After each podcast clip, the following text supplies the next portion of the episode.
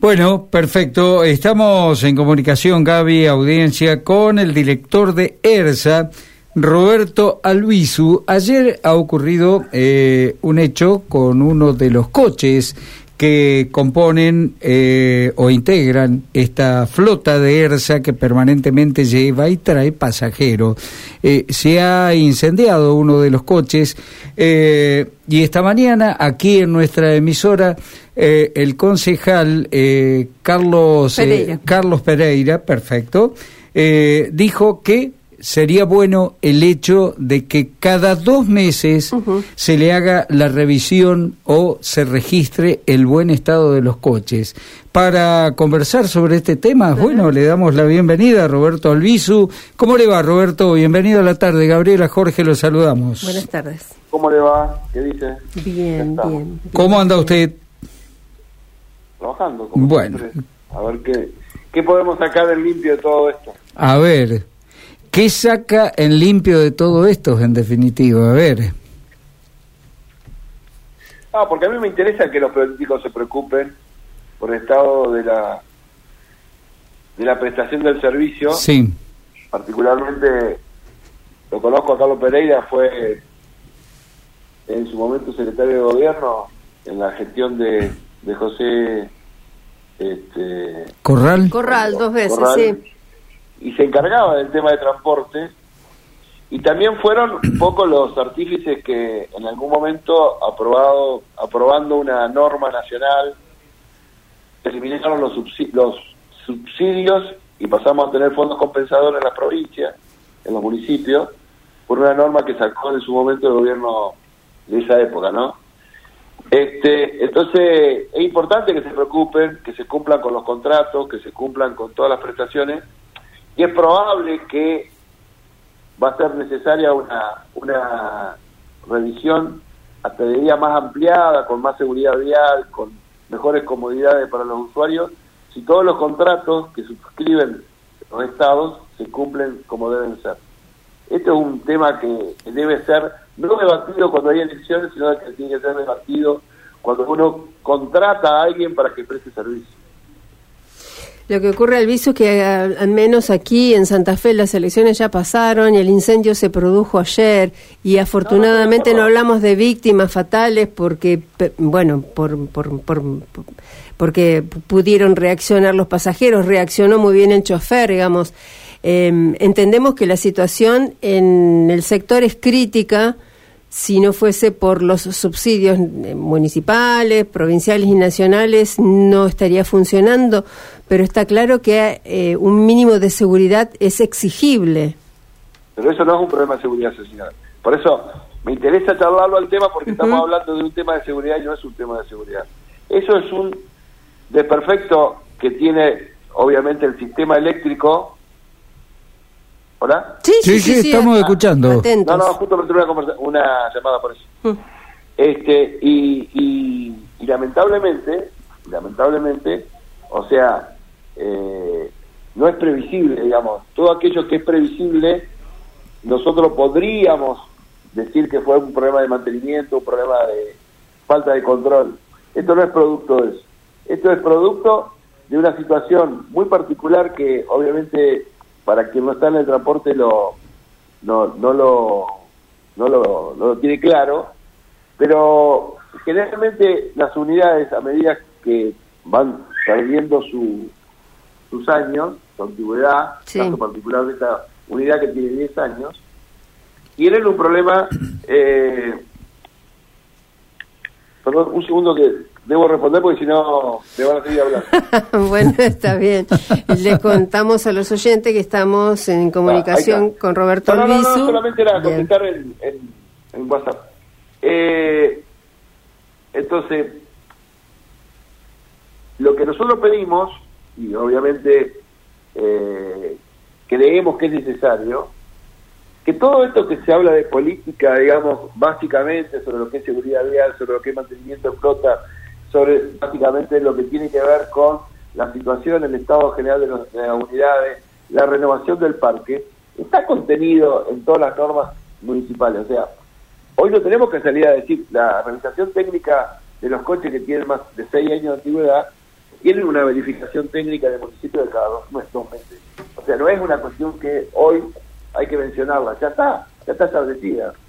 El problema es que obviamente no vamos a resolver el problema global si no tenemos una política activa que tiene que ver con saber que lo que se comprometió el Estado en que el privado preste el servicio, el privado no jorobe al privado que es el usuario del servicio.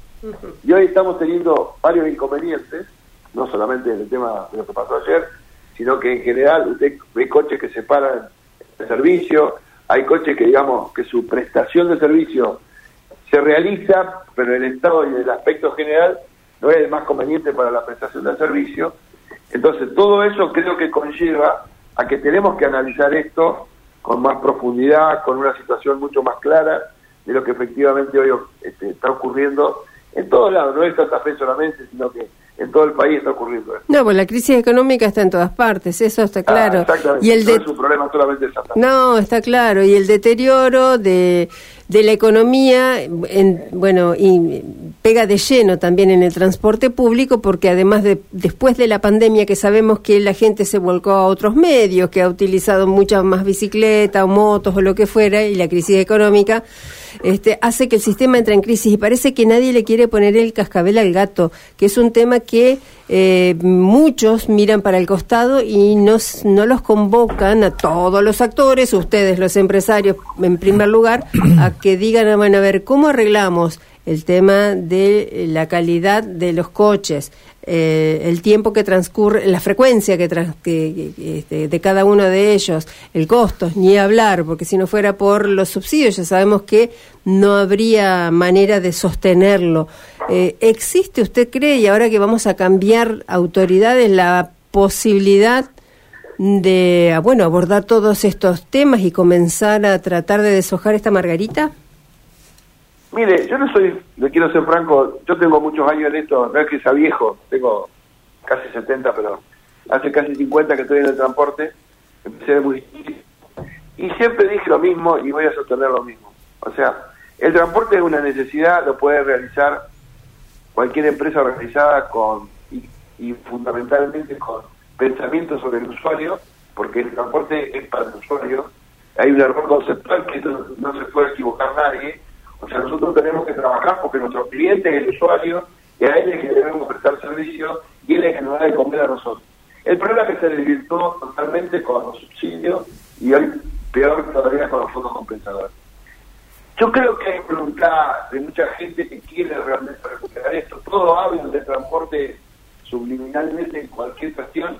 El transporte tiene que ver con la planificación, tiene que ver con la movilidad de la ciudad, tiene que ver con el tránsito, la circulación tiene que ver con todo lo que hoy la pasa en una ciudad y fundamentalmente cuando las ciudades crecen requieren digamos más movilidad y esa movilidad tiene que estar relacionada con la necesidad imperiosa de que obviamente la gente tenga un servicio que sea seguro que realmente tenga higiene que realmente tenga la capacidad para poder soportar lo que de alguna manera este cliente tiene de la prestación de un servicio. Se desvirtuó, se cambió, estamos estamos en una situación crítica, un poco tiene que ver con la pandemia, un poco tiene que ver con lo que yo le decía del incumplimiento contractual permanente que van teniendo los, municipios y también tiene que ver también con deberes y obligaciones que también tienen que tener los usuarios en el uso de la tarjeta que realmente corresponde, no utilizando, digamos, menospreciando. O sea, hay gente que hoy mete su tarjeta de discapacidad para pagar viajar gratis, que para mí es deprimente, pero ocurre hay gente que obviamente utiliza la tarjeta de estudiantes para poder hacer el servicio más barato. Bueno, hay cosas que tenemos que ordenarnos como ciudad, tenemos que ordenarnos como, como, como unidad. Pero lo más importante de esto es lo siguiente, se tiene que interesar a la gente. Lo que usted dice es que lo que usted está haciendo ahora y lo que tenemos que hacer casi siempre es convocar a que realmente haya interés en ese tema. Porque no es una cuestión solamente de la empresa, del usuario o del municipio comunidad. Si la comunidad no tiene transporte, si la comunidad va a destruir, digamos, su movilidad, es probable que una comunidad que no crezca, porque no va a tener forma o no va a tener condiciones a futuro que permitan mm. tener concentración de vehículos funcionando más que no son masivos, que son individuales y que obviamente le perjudica totalmente a la circulación y a la movilidad, o va a haber cada vez más medios riesgosos que hagan a la, a la, a la movilidad de la ciudad. Por eso le digo, o sea, nosotros estamos convencidos que tiene que haber interés. Ahora, lo tiene que generar quien obviamente tiene la potestad de decidir. Como para que la gente, eh, Radio M abarca en buena medida la provincia de Santa Fe, querría repasar cuáles son las líneas, qué cantidad de coches tiene, qué personal tiene, porque para poner inclusive blanco sobre negro de cuál es este universo. Hoy nosotros estamos en Santa Fe, ocupamos el 42% de la prestación, tenemos 104 unidades, prestamos el servicio con 84 unidades, o sea, el resto son backups de, para, obviamente, por problemas mecánicos, por mm. problemas de mantenimiento, obviamente. Reemplazo. Tenemos 244 personas, tenemos aproximadamente todos los días entre 40 y 45 mil pasajeros, mm. Los días hábiles, obviamente. este Tenemos la línea 1, la línea 2, la línea 3, la línea 15, la línea 9, este, que son las líneas que nosotros prestamos servicio, este, y eh, estamos ubicados atrás de lo que es el mercado concentrador, tenemos un predio propio, tenemos este, obviamente eh, todo, todo nuestro mantenimiento, nuestra planta está en ese lugar. Eh, prestamos servicio desde las 5 de la mañana hasta las 1 y 40 de, la noche. Obviamente que la frecuencia mayor en la ciudad de Santa Fe está entre las 13 horas y 16 horas. Este, después sigue de las 6 de la mañana a las 9. Es decir, esa es la prestación básica que tiene el servicio de transporte de lo que presta nuestra empresa ¿Hoy por hoy están al día el pago de los subsidios? No, el mes de septiembre la Nación no ha pagado, con lo cual la provincia tampoco lo ha, lo ha pagado. Hoy pagamos los sueldos con en base a un pago que hizo la provincia este, del mes de anticipo del mes de octubre y, bueno y es, con eso pagamos está debiendo aproximadamente digamos un mes completo de subsidio más de los ajustes desde el mes de julio hasta la fecha ¿De cuánto estamos hablando allí? 200 millones. Ah, bueno.